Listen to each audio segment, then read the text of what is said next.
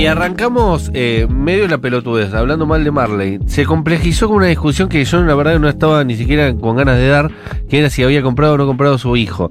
Todo eso eh, fue profundizándose con la irrupción de Federico Vázquez en los estudios eh, Gaby Borrelli, porque él tenía ganas y tenía eh, un montón de verdades que decir acerca de casi todos los temas.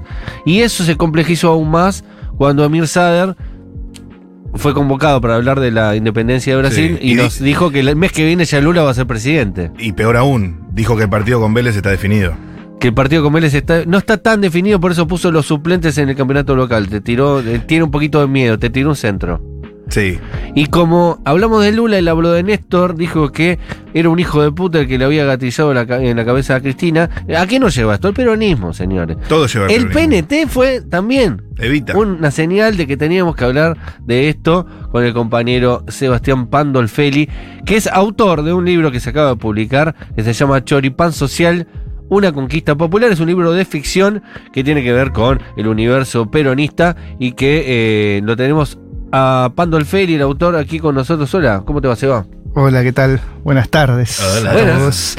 Eh, buenas tardes a la audiencia. Y ya que estaban hablando de, de- de la bras- brasileritud. De todo lo que nombré, vos que querés opinar. Lo primero que quiero decir es Sí. tipo, que ustedes dicen, no hay esa- es cierto que no hay esa pica con, con Brasil como tanto se, se mistifica. De hecho, mi compañera de vida es carioca. Qué bueno, Eh, tener una compañía y de ya vida está ahí bancando la parada con las niñas para que yo pueda estar en la radio en este momento, así que aguante. Sí, sí, sí. Hay una, una cuestión más futbolística, más folclórica de rivalidad. Eh, Boca contra algunos equipos de Brasil en la Copa Libertadores, River también, etcétera. Vélez. Vélez eh, siempre les ganó a los equipos brasileños hasta ahora. Eh, espero que hoy continúen en esa senda. Y eh, después en el plano político, yo veo más desconocimiento de la gente sobre Brasil que odio. Es decir, Es verdad. hay más desconocimiento, más ignorancia sobre qué pasa en Brasil que realmente repulsión a alguna cuestión. Así que esta vuelta de Lula, que es tan querido por mucho porcentaje de la población argentina, para mí es una revitalización de ese Ojalá, ojalá de la patria sea grande, ¿no? eh, que, que Lula sea presidente nuevamente y que se vuelva a generar esa unidad latinoamericana como la que hubo en su momento cuando estaba Chávez, cuando estaba Néstor y que Y que- nosotros que éramos más jóvenes. También nosotros éramos más jóvenes. Bueno, en ese momento fue escrito este libro. Que hablando de fútbol, tipo, en las, en las últimas partes del libro, cuando se va generando como el bardo en el que termina, hay un partido Argentina-Brasil Mirá como todo tiene en el cual el todo. presidente llama a la, a la gente para que el pueblo sea más feliz a ver el partido en Plaza de Mayo, ponen toda una parafernalia con pantallas y qué sé yo, y en el medio del partido se arma una bataola que es para que te cuento, ¿no? Que, es- que te es la uno, dire. uno de los capítulos de, de Choripán Social, justamente hablando de eso, la- del fútbol y de Argentina-Brasil, este, también está. ¿Por qué? Porque el peronismo atraviesa absolutamente toda la historia de la Argentina. Incluso yo creo que hasta Rosas era peronista, aunque sea un anacronismo. Bueno, sí, claro. Eh, y el ADN del argentino. San Martín Rosas es Perón, peronista. ¿no? Es eh, Sí. el eje del bien. Así es. El ADN argentino es peronista. Incluso hasta los gorilas son peronistas, aunque no lo sepan. Y pueden ser peronistas de. ¿Viste? Si existe el peronismo de derecha, ¿por Claro. qué no puede existir el peronismo gorila? Claro, es que existe. Hay como una posibilidad ahí Así también. es. El libro, Bueno, cuéntame, vos dijiste que lo, estamos- lo escribiste durante esos años, El libro fue escrito los años mozos del kirchnerismo. 2000, entre 2007 y 2008. ¿Y por qué se publica recién ahora entonces? No, esto es una reedición. Ahí está. Ese es el asunto. El libro fue publicado, fue escrito entre 2007 y 2008, cuando era más o menos la época del conflicto con el campo y todas esas cosas. Eh, hizo su camino como una serie de fotocopias, se convirtió en algo que andaba circulando. Yo hice fotocopias y las circulé y eso giró y hasta que cayó alguien con ganas de publicarlo.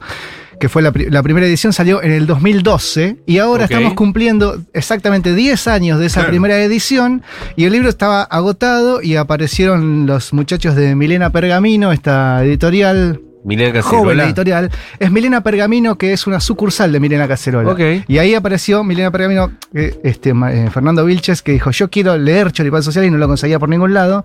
Entonces se calentó porque no lo conseguía y dijo, entonces lo voy a reeditar.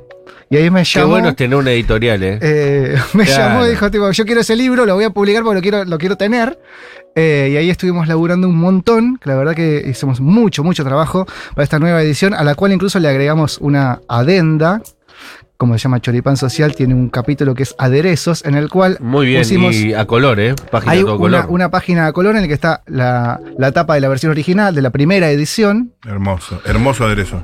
eh, y después hay dos textos breves que salieron en estos años en eh, ensayos sobre literatura y peronismo. Una de Rodolfo Edward- Edwards, que se llama Con el bombo y la palabra, y otro de Mariano Pacheco, que se llama Cabecita Negra, eh, que le dedicaron unas cuantas páginas al análisis de Choripán Social en, en esos años. Entonces, bueno, se los agregamos como para darle un plus a quien quiera comprar esta nueva edición. Choripán Social es una eh, comedia escrita. Es una. Sí, es una, así. Es una sátira. Sátira. Sí. Sátira. Eh, sí, exacto. Es una sátira, sí, sí, porque es muy ácido. Este, a ver, hay, este, es como un gran chiste en el que cuento la idiosincrasia de nuestro país, ¿no? O sea, y para contar la Argentina, eh, lo mejor, la mejor herramienta es el peronismo, básicamente. Han comparado este, este libro con Copy, con el humor de Capusotto, con incluso hasta las partes más sanguinarias con Tarantino, porque hay una mezcolanza de películas clase B, hay mucho de todo eso. Es un cóctel bastante explosivo. ¿Pero está anclado sobre hechos reales o es una Está ficción? anclado en hechos reales y a la vez hay algunos hechos reales que están delirados. Yo eh, en esos años iba al taller de Alberto Laiseca. Yo Sí, eh, claro. fui tallerista de Alberto Laiseca muchos años, estuve al lado de él hasta, hasta que murió. De hecho, fui su asistente en los últimos años, yo trabajaba con él. Eh, y bueno, en, esa- en esas primeras épocas fue cuando escribí esta novela que a él le encantaba y se cagaba de risa cada vez que íbamos leyendo capítulo a capítulo. Este, y la laburé un poco con él en el taller. Em, bueno, básicamente cuenta la historia de un tipo que quiere tomar el poder sabiendo que con adornar un poco dentro de la burocracia sindical puede llegar a conseguir algún puesto en el poder ejecutivo y lo que quiere es desde el sindicato este, lanzar su candidatura presidencial. Y eso lo hace desde el sindicato de choripaneros. Ese es el mal, digamos. Y después están los del bien que tienen en una unidad básica de Villa Caraza, en el congelador de una heladera Siam, las manos de Perón. En un capítulo se explica cómo las tienen, cómo las consiguieron y por qué las tienen ahí. Eh, y les piden cosas y las manos no se sabe si son milagrosas o no, pero suceden cosas muy extrañas. Eh, y ahí hay una, está la batalla ¿no? de, la, de la burocracia sindical y las distintas facciones del peronismo que se disputan el poder. Y esto fue escrito en 2008, pero apa- aparecen algunas cosas, quizá, no, no digo literatura de anticipación, pero sí que han pasado, este, como, no sé, se filtran unas fotos y tiembla la investidura presidencial, 2008. Claro.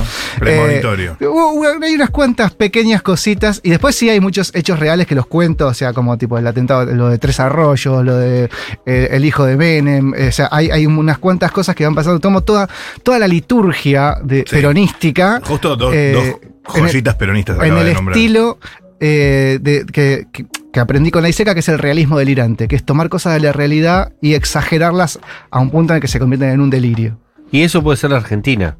Ah, Argentina Porque es un país que momentos donde siempre se está Argentina parece que está viviendo un realismo delirante y Sí. no una nación. Así es. Una nación normal, digamos. Eh, somos una nación normal, pero somos argentinas, una, No sé si dentro, es de la- una dentro de la nación normal. normalidad No sé si es nuestra, lógica normal. nuestra. Hace Alto. 10 días le- casi le vuelan los sesos a Cristina Fernández Sí. de Kirchner. y- Realismo delirante. Rey. Eso es realismo delirante. Porque y ahora, mire, ya está, ya pasó, ya estamos hablando de que Cristina No. capaz se la auto. Hay- lo, lo delirante es que hay gente que cree que es falso. Claro, y que se auto intentó tirar un tiro, ¿no? Claro, o sea, ¿no? O sea, te mat- o sea, se muere un, tipo, se pega un corchazo en un baño.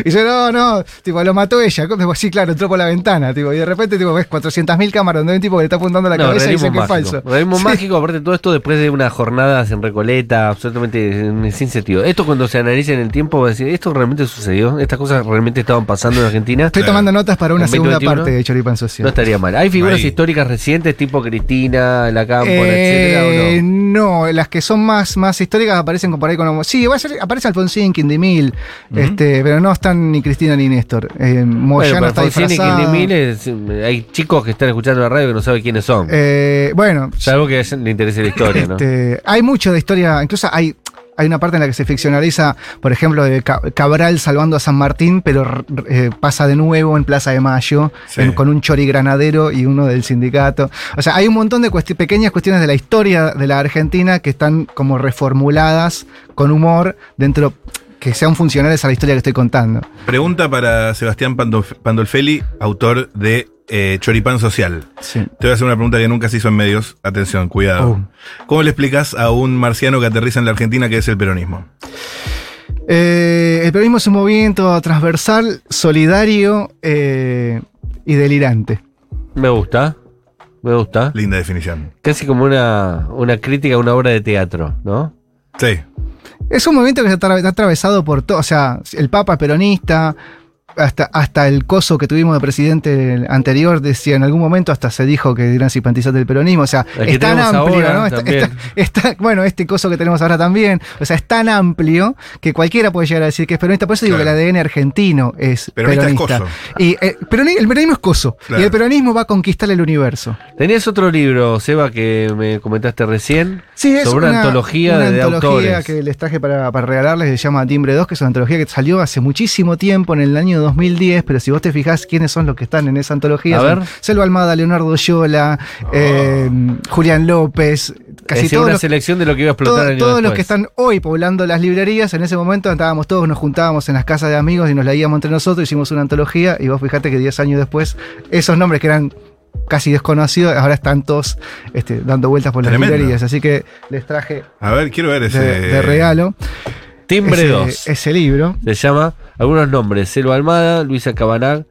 Cecilia Delaney, Marcelo Guerrieri, Juan Guinot, Mica Hernández, Julián López, Rusi Millán Pastori, Leonardo Yola, Ego Yola, Sebastián Pandolfeli, eh, Ólala. Odisea. Odiseo, nombrazo, eh. Nombrazo Odiseo Sóbico, Nubia Sóbico, Lozano, Natalí, Tentori, Guillermo Valdés y Alejandra Sina. Esta recopilación de autores de los primeros kirchnerismos. Estamos hablando de Che, y este 2011. libro se presenta mañana.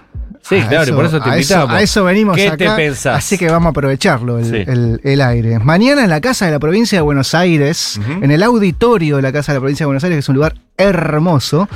eh, Juan Diego Cardona eh, com- comanda de esos comandado lares. por el amigo Juan Diego Encardona. Es el, el regente de, esos lares. Así es, que además a Juan Diego yo lo conozco desde acá hace poquito. cientos de miles de años, acá. ¿Qué básicamente. hace un género, te podemos decir, pariente del somos, tuyo, no? eh, somos muy, muy, este, estuvimos siempre muy en paralelo, tipo, cuando yo escri- escribía Choripán Social, él había sacado este, Celina, yo después saqué Diamante, que, se, que tiene una onda como muy Celina, después él sacó El Campito, que tiene una, una cosa que se podía poner en paralelo con Choripán, siempre fuimos, como, después yo saqué uno que se llama Rock and Roll y sacó uno que se llama Rock Barrial, siempre fuimos como, como Mirá. muy, en, muy en, en paralelo, par. si bien tenemos estilo- estilos diferentes, pero escribimos como cosas... Que sí, que En la sí misma se sensibilidad. comer. Y además somos amigos hace mucho tiempo. Entonces, bueno, él, él ofreció, entonces. ¿A qué ofreció el lugar mañana a las 19 horas Sí. en el auditorio que es Callao 237. Sí. Eh, vamos a estar presentando este libro. Va a estar Selva Almada hablando sobre el libro, que fue compañera mía del taller de la ISECA durante muchísimos años. Ajá. Eh, va a haber una perfo de Guillermo Valdés, que es la pareja de Selva Almada, que es actor y bioingeniero, una mezcla muy extraña. Y va a haber un cierre musical con el glorioso Nico Fabio. Hijo del gran Leonardo, que va a tocar algunas canciones suyas y algunas canciones de su padre, De su que incluso es mencionado acá también dentro de la liturgia peronística. El Choripán eh, Social tiene Leonardo. Fabio, por supuesto. Así que mañana a las 19 horas, Callao 237, estamos todos esperándolos. ¿Y el libro dónde se puede conseguir? El libro se puede conseguir. En estos momentos lo tienen en la librería La COP, que está ahí en Bulnes, este, casi Bulnes y Corrientes. eh, en la librería Salvaje Federal, que es la librería online que tiene Selva Almada. Eh, y lo van a empezar a distribuir en estos momentos en el resto de las librerías. Así que por ahora están en esas dos. Creo que a partir de la semana que viene la otra ya lo van a encontrar en diferentes lugares. En la página de Milena Seguramente en la Pergamino. página de internet, ¿no? En la Se- página se de Milena Pergamino está. Así es, te lo mandan a tu casa. Ahí va. eh, así que A ¿Qué 43 más decir? años del primer título de Maradona con la selección, nos retiramos. Sigue a continuación Andy Chango, nada menos Clínica Chango, uno de los mejores, si no el mejor programa de radio de la actualidad. Sí, ¿Está bien dicho eso? confirmo. Es correcto. Eh, nos vamos a encontrar mañana. Gracias por haber pasado, Sebastián Pandol Feli. gracias a ustedes por, Por- la invitación. No, gracias a vos estuvo Paula Artigo que en la operación estuvo el compañero Julián Ingrata, Cande Casabat en la producción. Nosotros nos volvemos a encontrar mañana. Eh, un- a mí me gustó el programa. Está que vamos a hacer unos A programas. mí me gustó el programa. Me olvidé, boludo, todo.